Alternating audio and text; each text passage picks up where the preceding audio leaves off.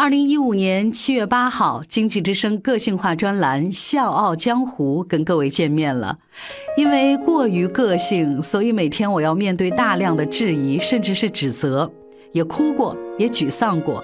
最终呢，是各位亲爱的听众，你们用包容和鼓励搀扶着《笑傲江湖》走过了两年零七个月。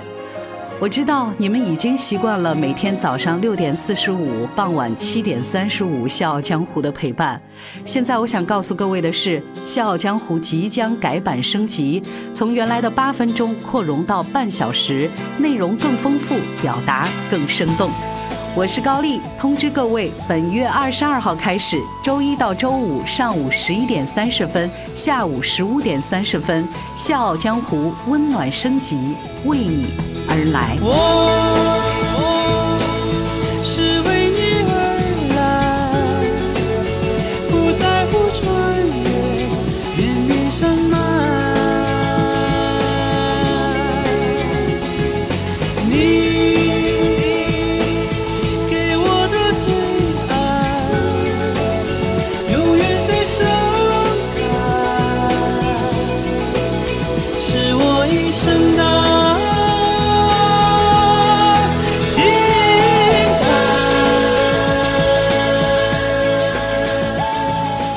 下是《笑傲江湖》精品回顾，愿得一人心。中央人民广播电台经济之声，高丽掌门笑傲江湖，纷返江湖。独骑笑傲，笑傲江湖，我是高丽。本周我们的主题是愿得一人心。昨天的节目我们讲的是山口百惠和三浦友和，觉得这两个人的故事呢是真正契合我们这个主题的，就应该是这样温暖的、甜蜜的、幸福的、美好的。但是今天我们的故事画风突变，我要讲的这个女人看似拥有一切，但是又一无所有。据说呢，她是上世纪最富有的女人，人称亿万宝贝。拥有名贵的珠宝不计其数，但是去世的时候只剩下三千美元。她呢，这辈子结过七次婚，嫁过三位王子，几乎每一任前夫都要走了巨额的赡养费，但是最终都没有收获爱情。她就是芭芭拉·霍顿，一个既幸运又不幸的传奇女子。纷返江湖，独起笑傲，高丽掌门笑傲江湖。敬请收听。其实呢，从芭芭拉的曾祖父开始，他家里面呢就已经是小有名气的富豪家庭了。后来他祖父创立了一个百货公司品牌，家族由此变得强盛了。到了芭芭拉这个时段呢，正好是百货公司的鼎盛时期。呃，但是咱那句老话说得好啊，幸福的人总是相似的，而不幸的人却各有各的不幸。芭芭拉就是这样。一九一八年，芭芭拉六岁那年，她的妈妈因为没有办法忍受丈夫的风流成性，被逼自杀。更残酷的是，芭芭拉亲眼见到了母亲的尸体。从那个时候开始，父亲彻底抛弃了芭芭拉，她开始寄人篱下，变得沉默寡言，极其内向。这个性格呢，也为她以后更大的不幸埋下了伏笔。同时呢，芭芭拉也继承了母亲留下来的两千五百万美金的遗产。这笔钱放。今天咱看，那都是一笔不小的资产。别说当年了，这绝对是个天文数字。媒体呢也因此把芭芭拉称作是亿万宝贝。我呢还悄摸的查了一些资料，就是上世纪二三十年代的那个币值啊，那个时候电影票呢是五美分一张，那现在呢是要十美金的。所以呢就这么一换算，当时的两千五百万美金就比现在的二十五亿美金那都厉害了。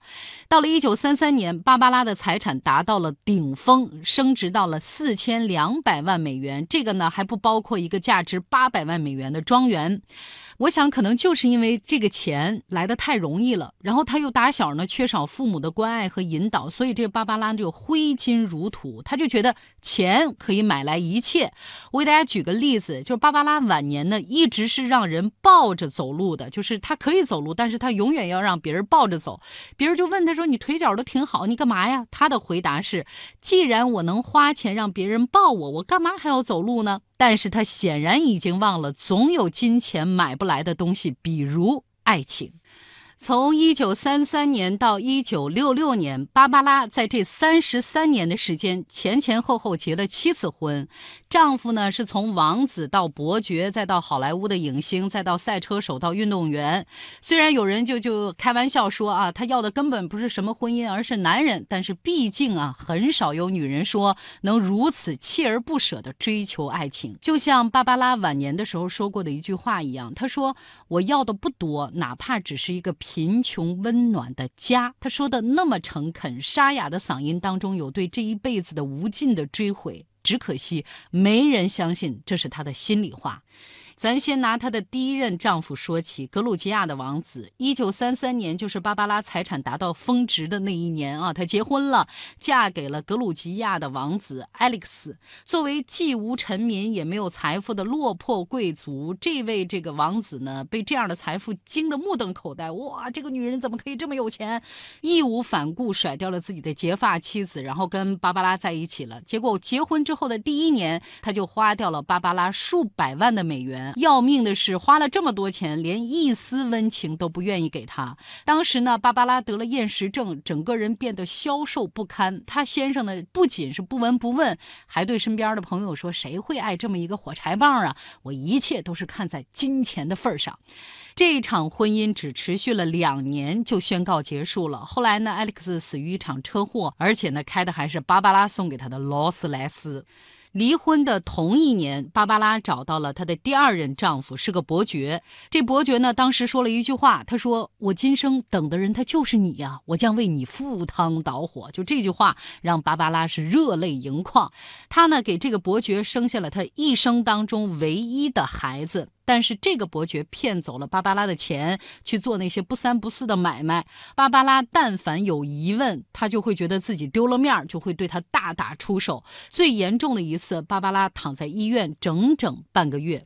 为了麻醉自己，芭芭拉染上了毒品。更可怕的是，为了控制妻子庞大的财富，这个伯爵甚至是策划了一次谋杀。所幸谋杀没有成功，芭芭拉带着儿子兰斯逃命一样离开了家。结束了第二段婚姻之后，芭芭拉很长一段时间游走于各种男人之间。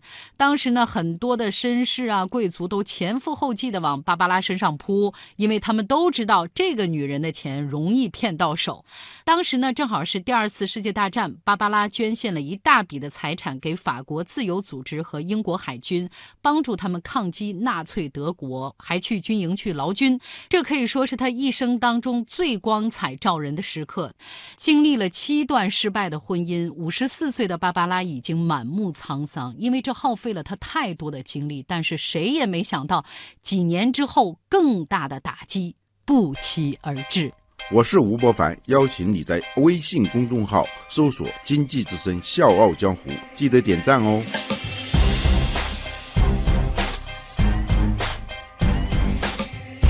一九七二年，芭芭拉唯一的儿子死于空难，没有给他留下一句话，这几乎成了压死芭芭拉的最后一根稻草。他从此一蹶不振。最后的岁月里，芭芭拉每天穿着晚礼服，带着珠宝，坐在酒店的套房里，等着和朋友聊天儿。他会颤颤巍巍地掏出珠宝，感谢和他聊天的那些人。一九七八年，芭芭拉死于心脏病。他的律师清点他财产的时候，发现他竟然只剩下三千美金。所以做这期节目的时候，我是百感交集。咱都说嘛，可怜的人必有可恨之处。作为当时最受瞩目的名媛，芭芭拉的人生就像是一场云霞的聚散。初起的时候瑰丽耀眼，盛放的时候如火如荼，最终却被无尽的苍凉吞没。他拥有过亿万巨财，但是呢，他没有掌控。财富的智慧，在缺乏爱的环境当中成长，所以他不懂什么是爱，更不懂怎么去爱和被爱。可能这个就是咱说的性格决定命运吧。而他留给我们的，只是一段苍凉的传奇。小江湖，我是高丽，愿得一人心。明天继续。想要有个家，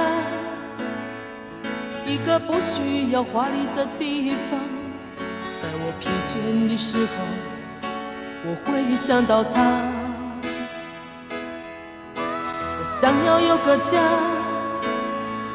一个不需要多大的地方，在我受惊吓的时候，我才不会害怕。